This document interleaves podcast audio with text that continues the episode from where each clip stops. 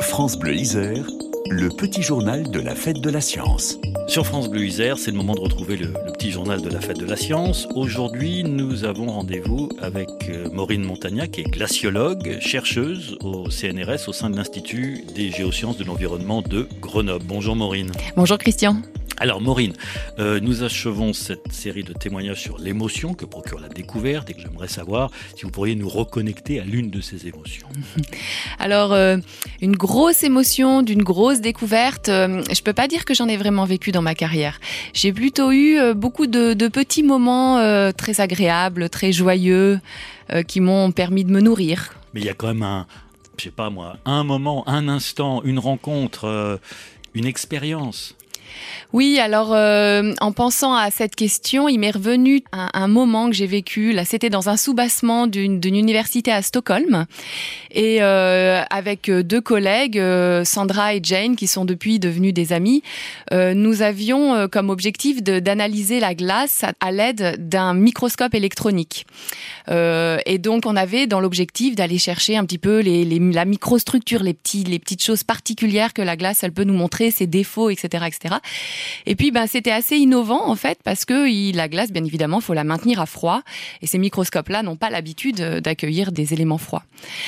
Euh, bref, euh, tout se passait bien. On s'attendait un petit peu à voir des choses, mais, euh, ah, mais bon, pour l'un, on, on, tâtonnait euh, autant que possible. Et puis d'un seul coup, euh, une image, voilà, qui nous montre enfin ce qu'on s'attendait à voir. Et effectivement, c'était parmi les premières fois qu'on voyait ça dans la glace.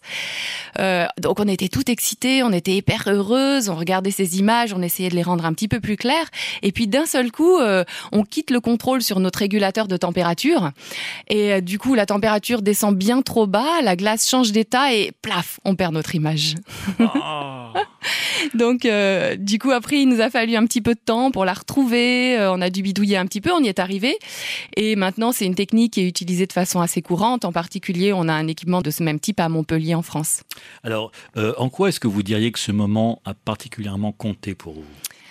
Alors je pense qu'il y avait effectivement l'impression d'avoir euh, euh, obtenu une, une, une, observation nouvelle à laquelle on s'attendait peut-être, mais en fait c'est la première fois qu'on observait ça dans la glace. Mais il y avait aussi le fait de partager ce moment avec euh, deux personnes qui sont devenues des amis et avec qui finalement on partageait un petit peu les mêmes valeurs de la recherche. Jane et Sandra. Exactement. Vous étiez une de trois femmes Oui, ça c'est aussi quelque chose qui a compté. Nous étions trois femmes et effectivement on était mus plus par euh, l'objectif d'accumuler des connaissances, plus que de chercher de la reconnaissance, plus que d'être les meilleurs, d'avoir le dernier papier en vogue ou même d'obtenir une médaille. On était vraiment là dans la recherche fondamentale et le partage et la recherche collaborative. Et ça pour moi c'est quelque chose de très important.